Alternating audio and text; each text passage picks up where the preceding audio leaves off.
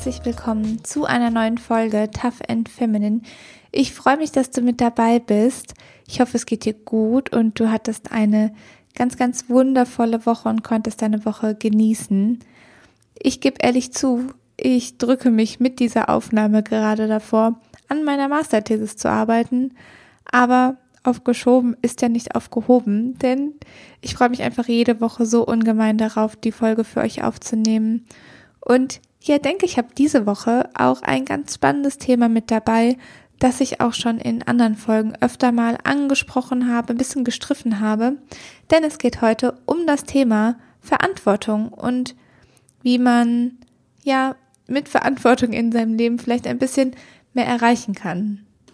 Damit habe ich direkt einen Kickstart in die Folge gemacht und bevor ich jetzt tiefer einsteige, möchte ich ein bisschen Licht ins Dunkle bringen, was ich überhaupt meine, damit Verantwortung zu übernehmen.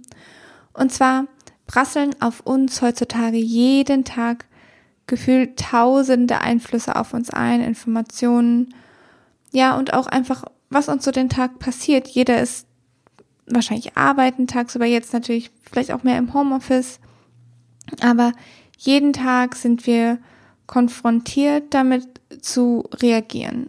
Das hatte ich zum Teil auch schon in meiner Folge zu Entscheidungen angesprochen. Wir treffen tagtäglich tausende Entscheidungen bewusst oder eben unbewusst. Dazu kommen auch Erfahrungen oder Erziehungsweisen, die uns einfach aus der Vergangenheit mit begleiten. Und wozu man heutzutage oder wozu wir allgemein einfach tendieren, das hat nichts mit heutzutage oder auch mit der heutigen Generation zu tun.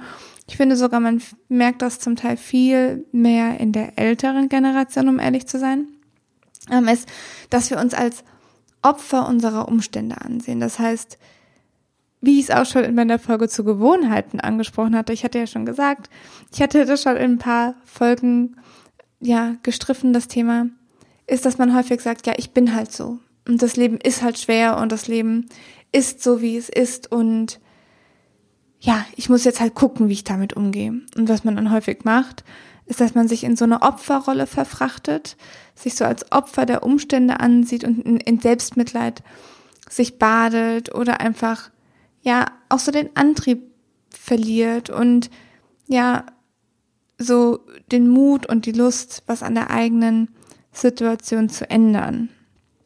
Dabei können wir jeden Tag aufs Neue selbst wählen, wer wir sein möchten und ja, was wir erreichen und erleben möchten.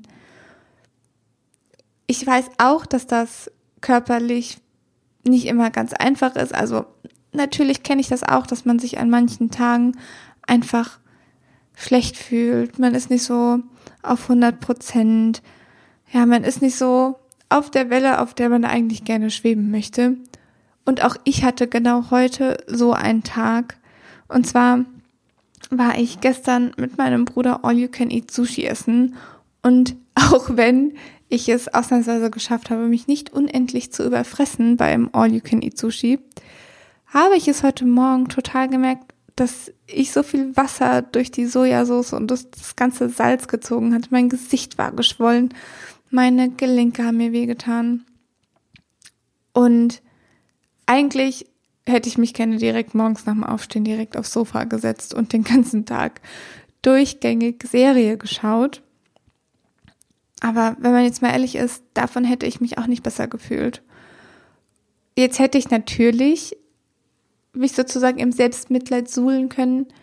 Stattdessen habe ich aber gesagt, okay, ich gehe jetzt Sport machen, denn damit versuche ich ja wieder das Wasser loszuwerden und habe danach so meine samstäglichen Erledigungen gemacht, die ich sonst auch immer mache. Das heißt, ich bin auf den Markt gegangen, in den Unverpacktladen, war einkaufen und so weiter und so fort. Und danach fühle ich mich ehrlich gesagt immer schon besser, weil ich unterwegs war, Leute getroffen habe und so weiter. Da fühlt man sich einfach direkt besser. Das heißt aber nicht, dass das bei mir immer so ist, denn bei mir gibt es genauso wie bei jedem anderen auch Situationen, wo der Schweinehund einfach viel zu stark ist und ich vielleicht auch mal den ganzen Tag auf dem Sofa verbringe.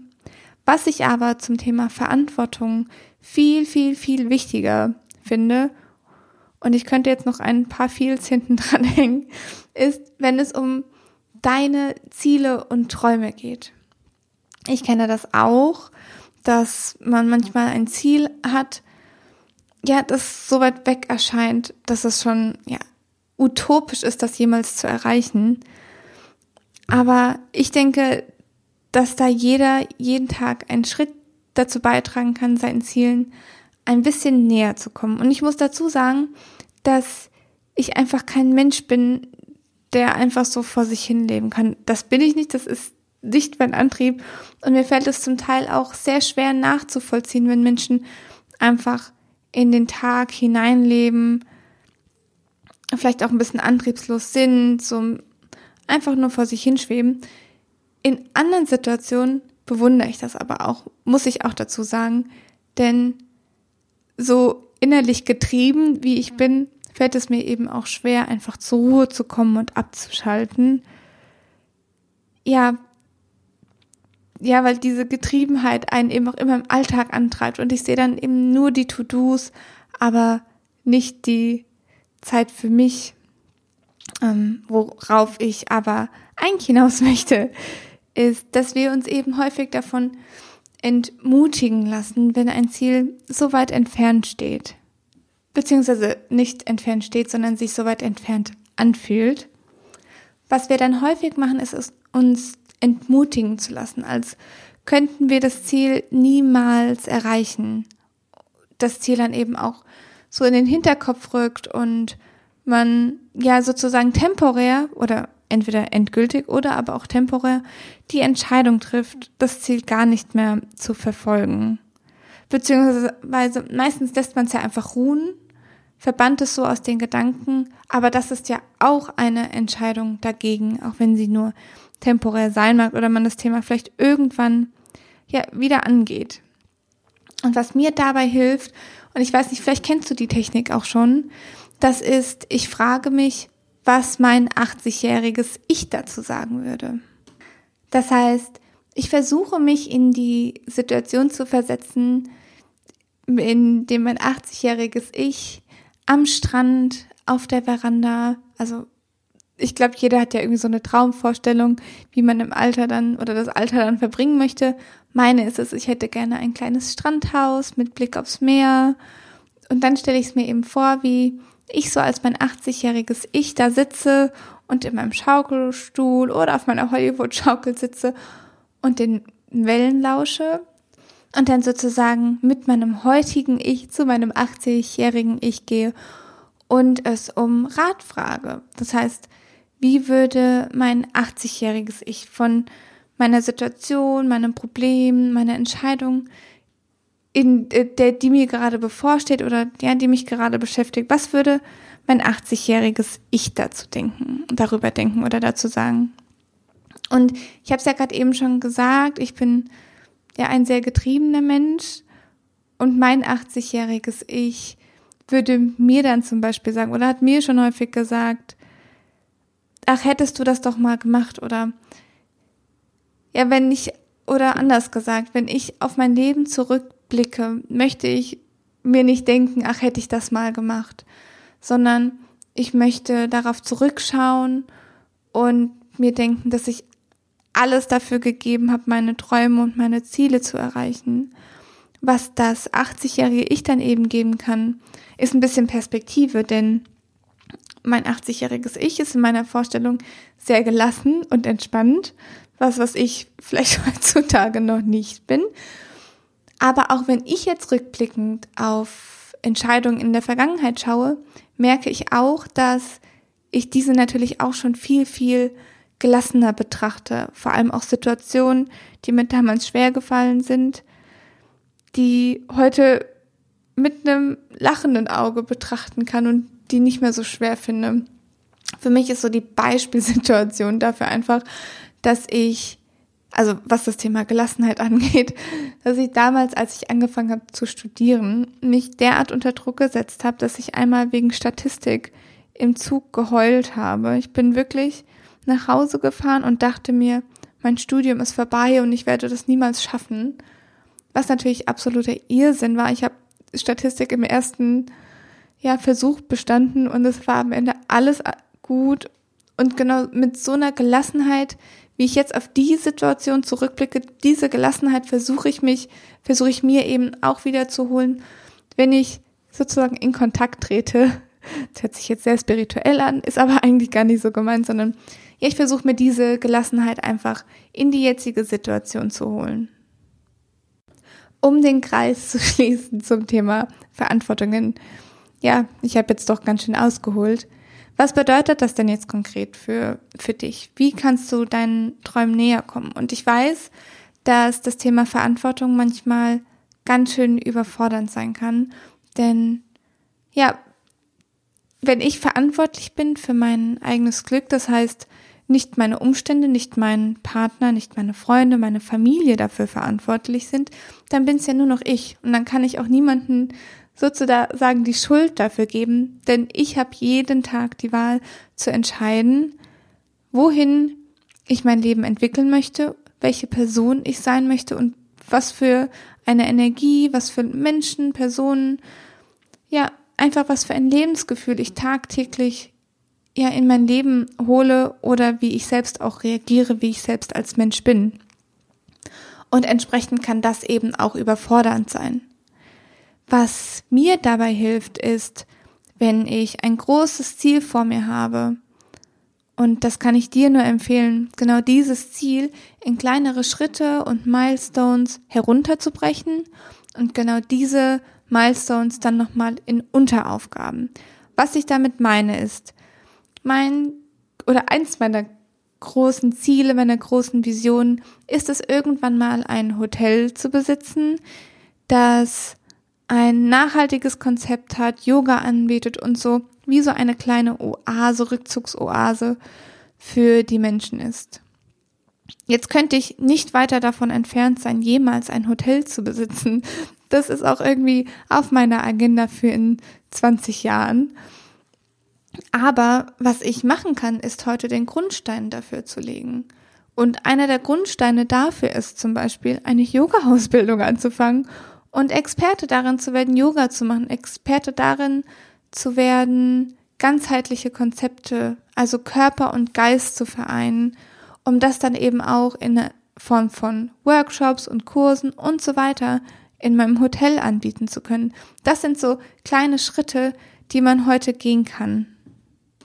Oder aber, und ich habe jetzt das genaue Zitat oder den genauen Wortlaut leider nicht mehr im Hinterkopf, und zwar war das ein Bild, das ich auf LinkedIn gesehen hatte. Und da hat ihre Mutter mit ihrer Tochter gesprochen, was, oder die Mutter hat ihre Tochter gefragt, was die Tochter denn gerne mal werden möchte. Dann hat die Mutter, also die Tochter hatte dann geantwortet, ja, ich würde gerne Astronautin werden. Und die Mutter sagte dann, ach, das ist aber ganz schön viel, was du dafür machen musst. Weißt du denn überhaupt, was du dafür alles machen musst? Nee, was muss man denn dafür machen? hat dann die Tochter gefragt. Und die Mutter meinte dann, naja, du musst studieren und musst körperlich fit sein dafür, du musst das machen und jedes Mal. Es waren am Ende irgendwie vier Sachen, die die Mutter jetzt so vereinfacht dargestellt hat. Und die Antwort von der Tochter darauf war, ach, das sind doch nur vier Sachen, das kriege ich locker hin. Natürlich, wenn man sich das jetzt heute anschaut, ich möchte Astronautin werden, dann hört sich das so weit weg an. Wenn man aber die Ziele runterbricht, und natürlich bedeutet das jetzt auch nicht, dass die Tochter zu 100% Astronautin wird, aber trotzdem, wenn man sich das Ganze kleiner verpackt und in Schritte verpackt und To-Dos verpackt, die man jeden Tag angehen kann, wird das Ziel greifbarer und erreichbarer. Genau das Gleiche, falls, falls man jetzt nochmal den Job ändern möchte. Wenn ich mich jetzt entscheiden würde, Ärztin werden zu wollen, dann könnte ich mir runterbrechen, was möchte ich dafür tun, was für Schritte kann ich angehen. Ich könnte mich im ersten Schritt mit Freundinnen unterhalten, die Ärztin sind. Ich könnte mich an der Uni versuchen anzuschreiben und so weiter und so fort. Aber solange ich noch dieses, diese große Bubble Ärztin habe, ja, ist das so weit weg und so undefiniert, dass ich es vermutlich nicht angehen werde. Aber auch im Alltag, und es geht ja nicht immer nur um die großen Träume. Ich weiß, darauf habe ich mich jetzt die letzten Minuten fokussiert, aber es geht nicht nur um die großen Träume, sondern es geht natürlich auch darum, wie wir uns tagtäglich im Alltag fühlen und welches Lebensgefühl wir haben. Und das kann auch bedeuten, ja, weniger zu machen. Also zum Beispiel sich mehr Zeit für das zu nehmen, was einem Spaß macht und dafür andere Aspekte zurückzuschrauben. Heute muss ich ehrlicherweise sagen, ich weiß noch vor ein paar Jahren haben Kolleginnen, die noch nicht Mütter sind, angefangen, ihre Arbeitszeiten zurückzuschrauben und nur noch 80 Prozent zu arbeiten. Und damals habe ich mir gedacht, warum sollte man das denn tun? Also wie absurd ist das denn? Warum sollte ich denn weniger arbeiten, wenn ich ja nichts habe, was ich stattdessen mache? Und damals hat die Kollegin gemeint, sie hat einfach Lust, sich mit anderen Dingen zu beschäftigen und möchte mehr Zeit für das haben, was ihr Spaß macht. Heutzutage kann ich das wiederum komplett verstehen. Ich bin jetzt noch nicht in der Position, in der ich meine Arbeitszeiten zurückschrauben würde, aber ich finde es gar nicht mal so abwegig zu sagen, ich möchte mir meine Zeit besser oder anders einteilen und ich möchte einfach mehr Zeit für mich haben und ja, Spaß haben in meinem Alltag oder einfach mehr Freiräume. Das ist zum Beispiel ein Aspekt oder ja die Verantwortung zu übernehmen und sich nicht mehr mit den Personen zu treffen, ja, die einem keine Freude bringen. Als Beispiel, das ist ein Beispiel, glaube ich, das ich relativ häufig bringe, einfach weil ich da in der Vergangenheit auch negative Erfahrungen gemacht oder negativ hört sich jetzt auch falsch an, aber ich habe mich in der Vergangenheit oder ich habe in der Vergangenheit häufiger Zeit für Personen aufgebracht, ja, die dies mir am Ende dann doch nicht wert war oder wo ich mich nicht besser gefühlt habe, so rum gesagt. Und da einfach die Verantwortung für sich zu übernehmen, ja, was für sich zu tun. Das kann auch Meditation am Tag sein, das kann auch einfach sein, am Tag einen Spaziergang zu machen, ohne Handy, ohne alles. Da gibt's ja diverse Möglichkeiten, Me-Time zu verbringen. Und auch das ist für mich Verantwortung für sich zu übernehmen. Für mich geht das Thema allerdings sogar noch ein bisschen weiter, denn ich hatte eingangs ja schon gesagt, es geht darum, Verantwortung für sich und seine Umwelt zu übernehmen. Und da möchte ich einfach dazu sagen, dass man häufig ja in dieses Denkmuster verfällt, ja, ich als alleinige Person kann ja nicht viel bewegen. Und das ist für mich ehrlicherweise eine ähnliche Opferrolle wie zum Thema Persön äh, Verantwortung für sich selbst zu übernehmen. Denn natürlich nur ich alleine kann nicht viel bewegen, das stimmt. Aber trotzdem tragen die Entscheidungen, die man heutzutage trifft, ja doch dazu bei, wie sich das Leben weiterentwickelt. Und je mehr Personen anfangen, ja, mehr Verantwortung für die Umwelt zu übernehmen, desto mehr bewegt sich auch am Markt. Wir sehen es ja auch, dass sich immer mehr bewegt und immer mehr tut, aber das konnte ja auch nur anfangen, weil sich verschiedenste Personen überlegt haben, dass sie etwas ändern möchten. Also kleine Personengruppen angefangen haben, mehr über Nachhaltigkeit zu erzählen, mehr nachhaltige Lösungen angeboten haben und so weiter. Worauf ich hinaus möchte, sind so die ganzen Themenbereiche Ernährung. Ich weiß gar nicht, ich glaube im, im Norwegen, in der Norwegen-Folge habe ich das Thema bereits schon mal angesprochen. Für mich ist die vegane Ernährung die nachhaltigste und ja, ehrlicherweise die sozial verträglichste Ernährungsform, wenn man so möchte, weil dafür weder Tiere ausgebeutet werden, noch Menschen zu unmenschlichen Bedingungen arbeiten müssen. Das ganze Thema ist jetzt ja auch nochmal mit den ganzen Skandalen zu Corona nochmal, ja, bisschen öffentlicher geworden. Naja, hat mehr Aufmerksamkeit bekommen. Für mich ist das einfach die beste Ernährungsform, die man wählen kann. Ich bin aber nicht hier, um als Veganerin zu missionieren sozusagen. Ich kann es durchaus verstehen, dass man Fleisch weiter essen möchte. Mir hat Fleisch nie geschmeckt. Für mich ist das kein Thema, darauf zu verzichten. Auch wenn ich mir gelegentlich auch Ersatzprodukte davon, äh, also Fleischersatzprodukte sozusagen gönne.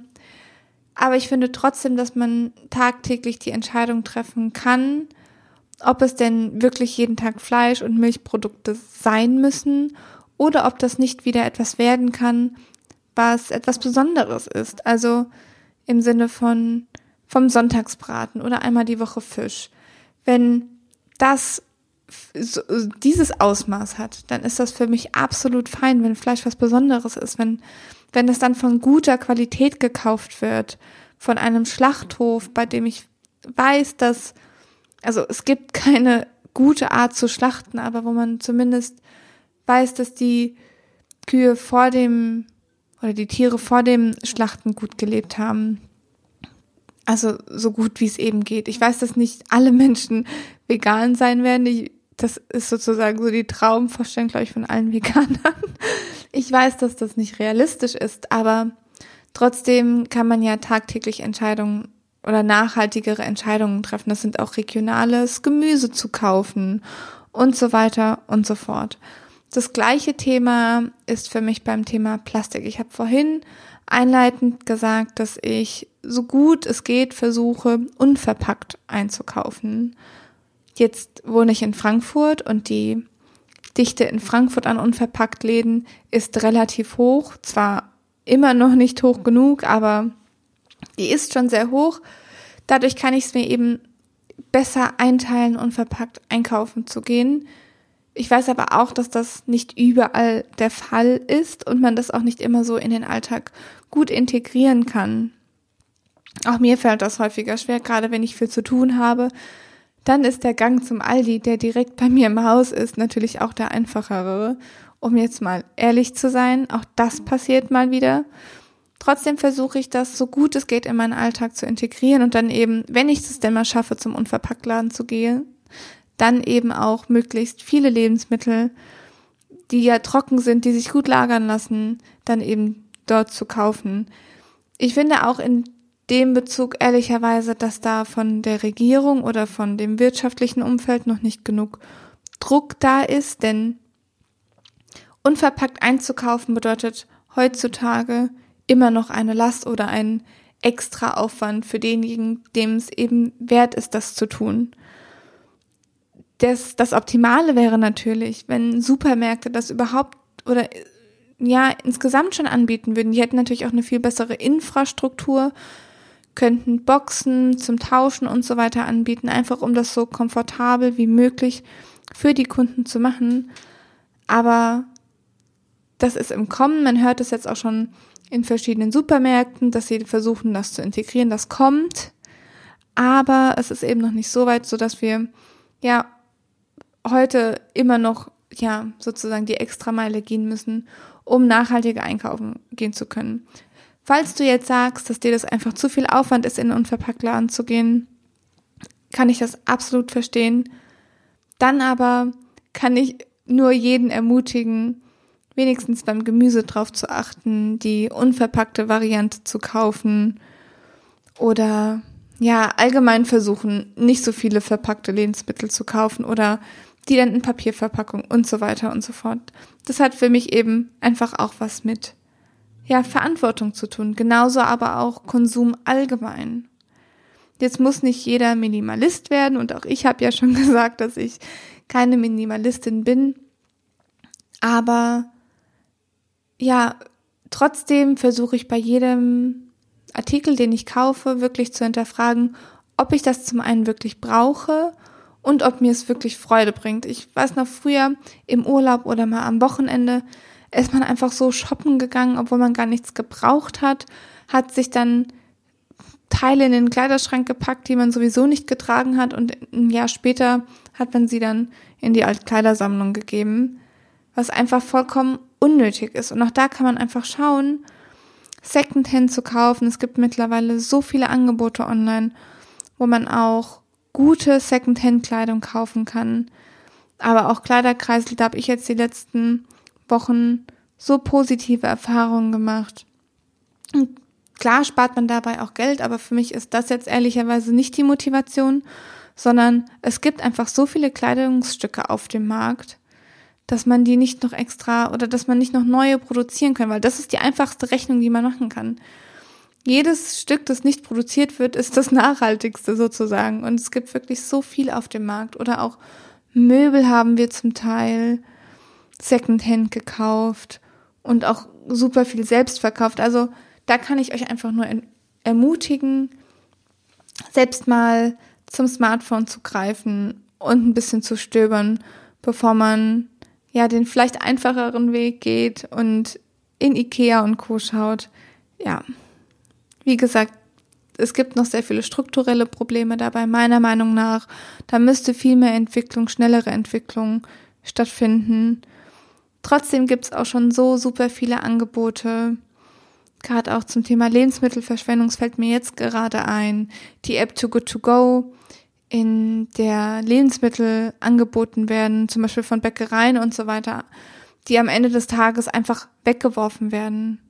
Falls ihr einen Bäcker bei euch in der Nähe habt, der sogar da registriert ist, ist es doch umso besser. Da kriegt ihr abends nach dem Feierabend fahrt ihr vorbei und kriegt für drei Euro eine riesige Bäckertüte in die Hand gedrückt wofür ihr sonst wahrscheinlich 10 Euro gezahlt hättet.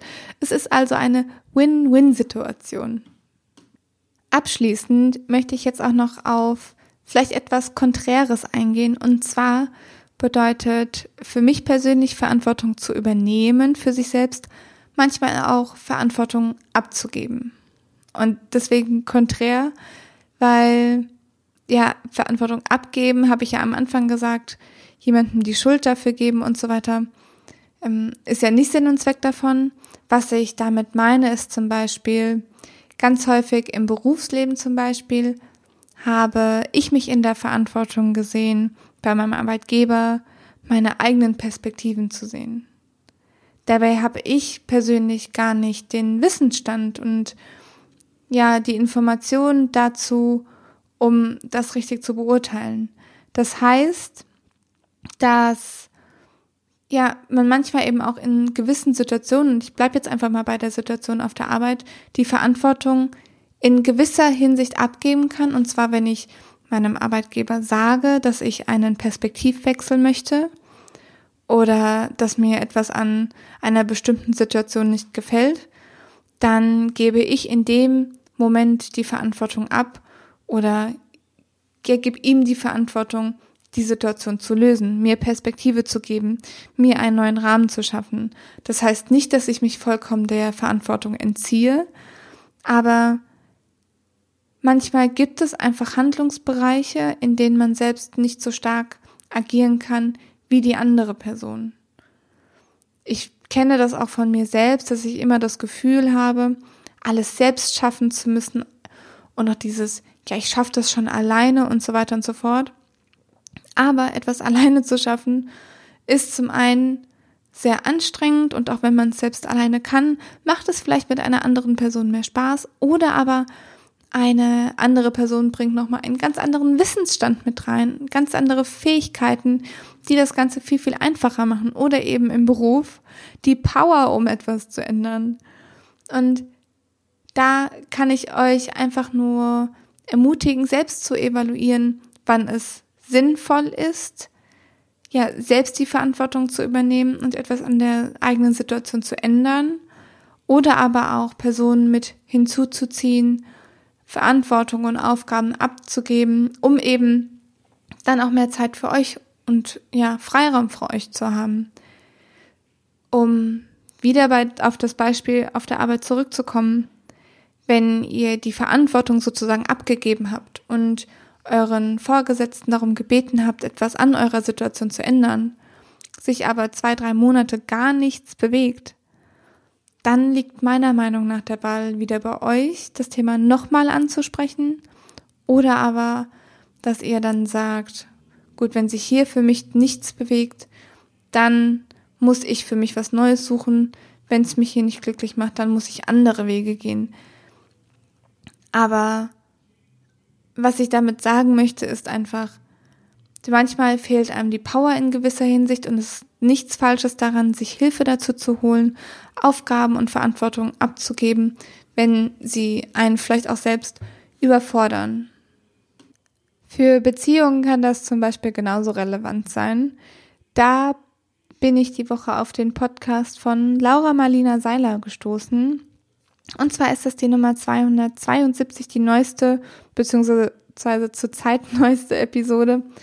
Und da kann ich euch einfach nur mal empfehlen, reinzuhören, ja, und zu reflektieren, wie ihr euch vielleicht gerade in eurer Beziehung verhaltet, ja, wie viel Verantwortung ihr abgebt, wie viele Aufgaben ihr abgebt. Ich musste da einige Male über mich schmunzeln, weil ich genau, ja, das verkörpert habe, was da als weibliches Beispiel sozusagen genommen wurde.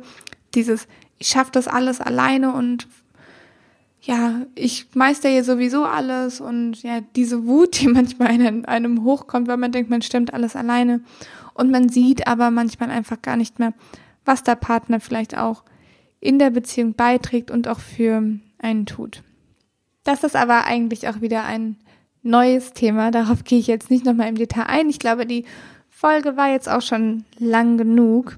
Ich hoffe, du konntest etwas daraus mitnehmen aus der Folge. Ich hoffe, ich konnte dich inspirieren, deine Träume und deine Ziele anzugehen, den nächsten Schritt zu gehen. Denk dran, du bereust nur das, was du nicht getan hast, aber ja, nie das, was du gemacht hast, denn das sind ja nur Lernen, also daraus lernst du ja nur für deine Zukunft. Ich verlinke dir die Folge von Laura auch nochmal in den Show Notes. Ja, und wenn es dir gefallen hat, die heutige Folge, würde ich mich freuen, wenn du mir Feedback auf Instagram geben würdest an vivian-alessa. Gerne auch Wünsche zu neuen Podcast-Folgen, falls dich was Besonderes interessiert.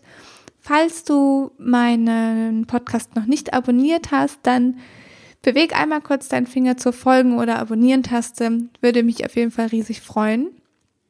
Und dann beende ich jetzt diesen Podcast. Ich wünsche dir eine ganz wundervolle Woche und freue mich schon auf die nächste Episode mit dir. Und bis dahin, stay tough and stay feminine. Deine Vivi.